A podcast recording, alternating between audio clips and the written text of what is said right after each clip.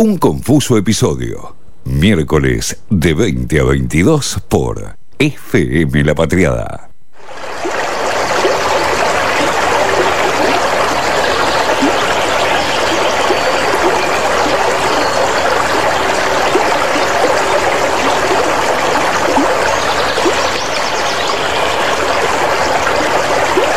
Un confuso episodio va así.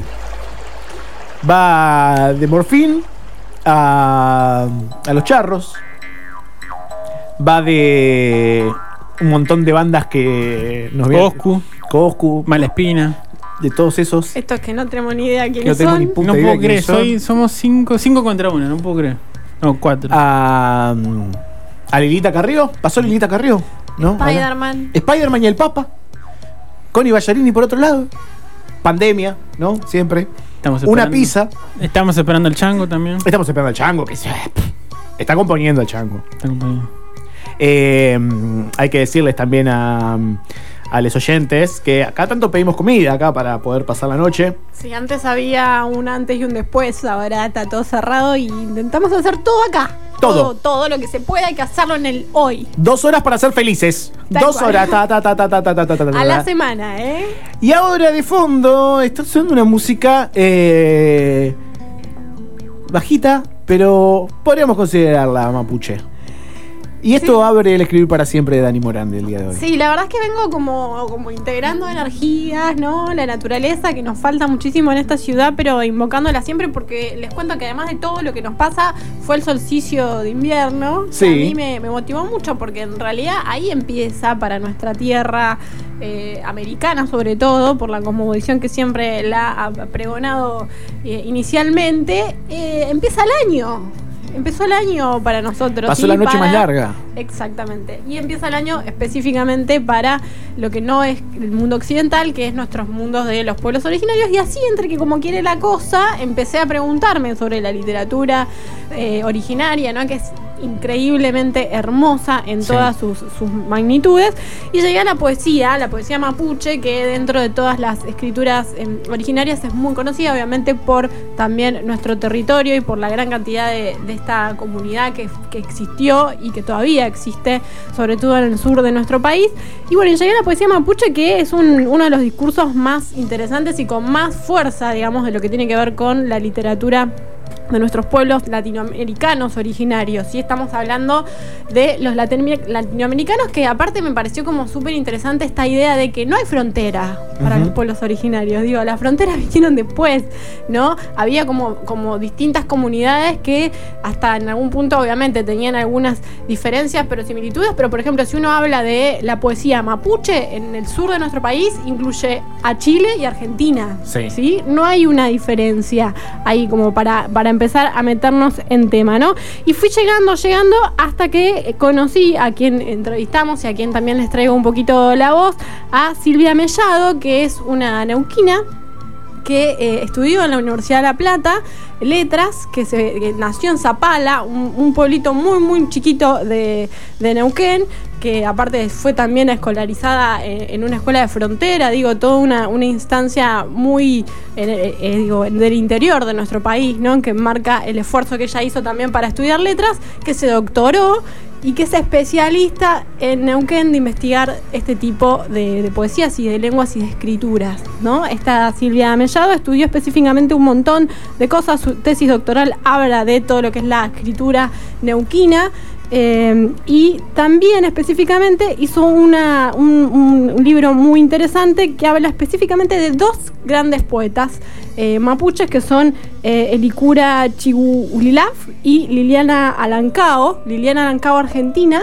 y Elicura es chileno y es quien ganó el año pasado el Premio Nacional de, de- de Escritura eh, de Chile, ¿no? Le dieron por primera vez a un mapuche que tiene un alto recorrido en lo que tiene que ver con la poesía mapuche, pero específicamente en lo que es el, el- el lenguaje mapuche, ¿sí? El, el machupundún, que vamos ahí a meternos en un poquito de estas letras, pero antes vamos a escuchar parte de lo que nos relataba Silvia de la especificidad de esta lengua, que tiene que ver con eh, una oralita una especie de oralidad que es parte específica de quienes toman este, esta poesía y explicar un poquito este término en base a los especialistas que han estudiado y que escriben y que también están muy cerquita de esta lengua.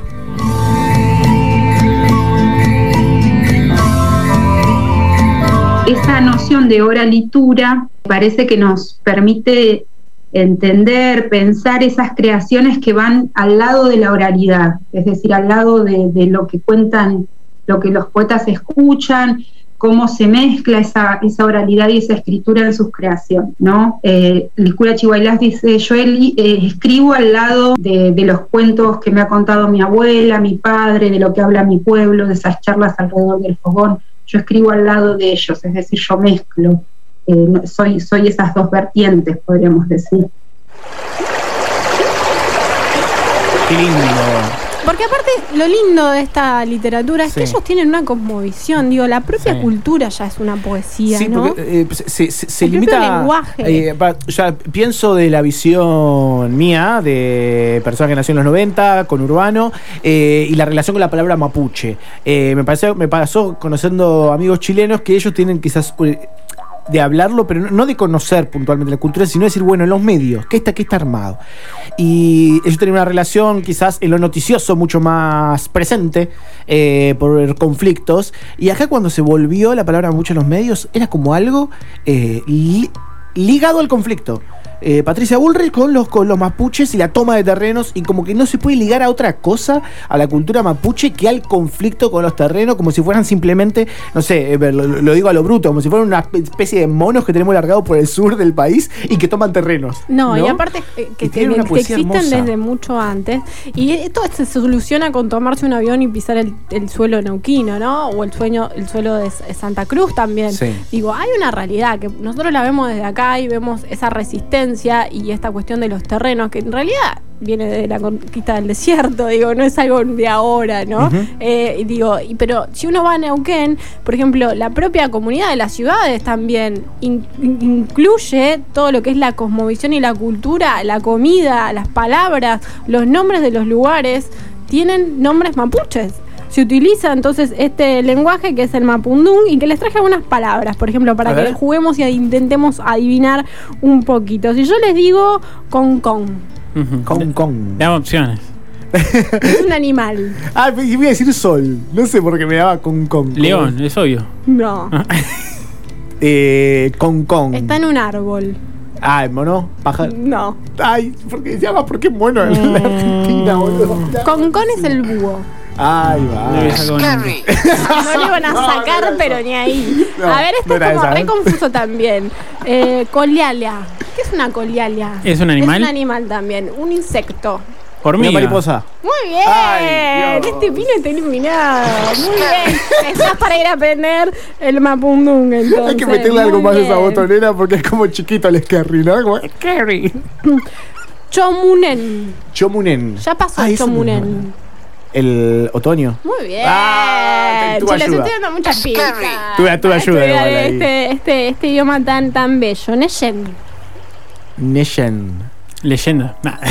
Neyen. El Neyen. El Neshen. Miramos para arriba y vemos el Neyen. ¿El cielo? El cielo. Era el techo. Era el sol. El aire. Ay, Dios. Bueno, ¿Así? No. Fue medio capcioso eso, Fue ¿no? capciosa la, Porque- tra- fue capciosa la, la, Me la- quiso desorientar. La Tiré- prenda. Tiré, tiré unos datos. Neshen. Tañi Pic Piuqué. Es una comida. ¿Está chequeado la pronunciación? Bueno, eh, Ah. entiendan que yo estoy haciendo lo que puedo. Si le erramos es por eso también en parte, ¿no? No, no. Tañi Piuquén. ¿Qué es? Mi corazón. Ay. chicos. Nos ponemos así también. Chey. Chey. Si yo le digo Chey. Un saludo. Chay, eh, ¿me da eh, que es un alimento? No, es como un pronombre que usaríamos.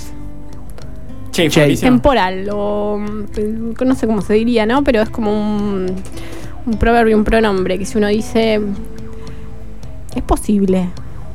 Puede ser. Parecido. Tal vez.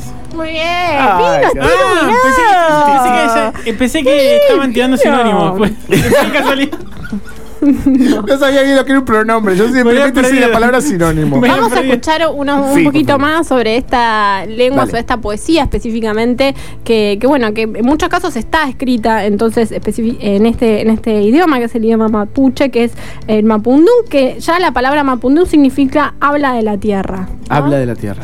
Es como que esto también, cada una de las palabras mapuches tiene un significado en sí mismo y esto también es lo que hace que sea un lenguaje súper rico y que están escritas en, en este idioma mapundún, pero que también se traducen obviamente ¿no? al español y a, otros tipos de lengua. Y también algo que hizo muy interesante eh, el, el Icura Chiculaf es esto de la traducción de otras obras de español al mapundún. Eso también es muy importante en eh, Chile, sobre todo. Y también es muy lindo cómo se reúnen ellos a armar poesía. Digo, si uno participa hoy de un taller de poesía mapuche en Neuquén, es un- una, una- una tran- transmisión no de un saber, no de una lengua, de una cosmovisión total. Es todo un ritual que se hace alrededor del armado de la palabra, que es súper, súper interesante. Vamos a escuchar a Silvia que nos contaba un poquito más sobre estas cuestiones de la poesía mapuche.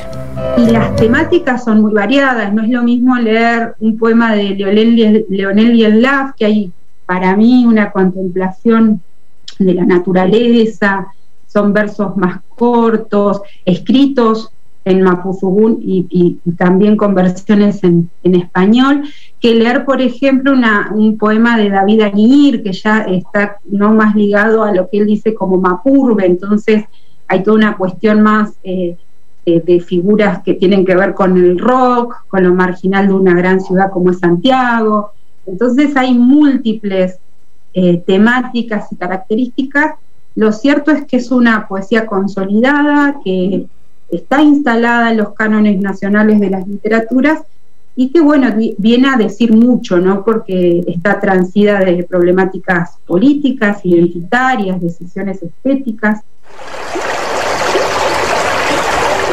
Bueno, algo muy presente en esto es la naturaleza, ¿no? Una, una contemplación, y así se llama. También decirles que en, en este intento de armar esta columna para tardes el día de hoy, Silvia Mellado es la ganadora del premio Stormy. No casualidad. A mí me pareció como no casualidad en este contexto de pandemia, en el momento en el que estamos, que un mapuche en, en- en lo que tiene que ver Chile gane un premio nacional y que también en Argentina una neuquina que también utiliza eh, eh, el, el lenguaje mapuche y está totalmente inmersa en esta cultura, también gane un premio argentino de poesía. Digo, me parece que hay algo que nos está invitando a salirnos de nosotros mismos, salirnos de las redes sociales y poder contemplar el afuera, y el afuera es lo que nos nace, que es la naturaleza, ¿no? Y eso también es parte de la literatura. Les traje alguno, un poema muy, muy hermoso de Liliana Ancalao, mapuche argentina, una de las principales referentes de esta poesía mapuche en nuestro país, que dice así: Caleuche. Hay personas con expectativas tan altas que nunca terminan de encontrar su lugar en la sociedad. A esos seres a veces se los margina y se los considera locos. Para los mapuches existe un barco, Cahuelche, que surca al cielo de noche. La tripulación de este barco sube a bordo a esos seres marginados. Son semillas verdes, redondas, que ya no pueden con el espacio, que se les agranda en el centro cuando termina el cielo. Se salen de la vaina por los asombros, por asomar los ojos, y, desgra- y desgranados en, en puño se enfurecen, se encuerren hasta salirse del surco. La tierra se sacude estos perpejos y sus almas friccionadas refriegan luz y gritan luz. Fugitivos, náufragos, flotan en la noche y brillan con la luz propia. Desde arriba los vemos. Acercamos la nave, hay sitios para todos y nos vamos a navegar al cielo. Estos locos son apenas arvejas con vocación de estrellas. Ya se termina. El escribir por siempre el día de hoy. Y esta misma también es justamente una canción en mapuche y está en español. Porque hay muchas, ¿no? Eh, Hay varias, pero esto es eh, algo que me encanta porque son, es un rapero, él se llama Luanco, cantando con el portavoz, también un eh, rapero chileno de origen mapuche, y esto se llama Witra Pain. Estamos de pie. Pe tu chill ka tu kenin qe, chill tu fengen Qo ju ngen, warja me welune wen tu qepen Amule pe ta in që kan, kuj fike mongen Fejmut ta mu lejfa u bleta in, kuj fike që